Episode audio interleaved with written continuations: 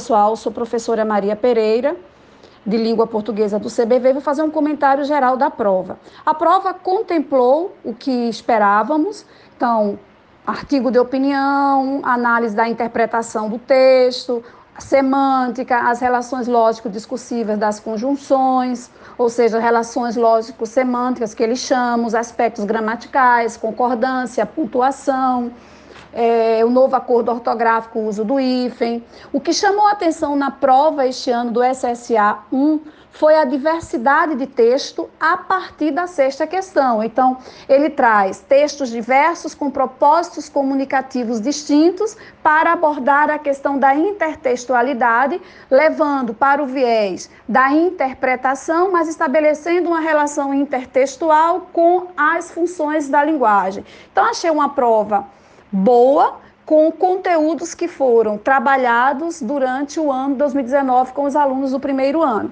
Forte abraço.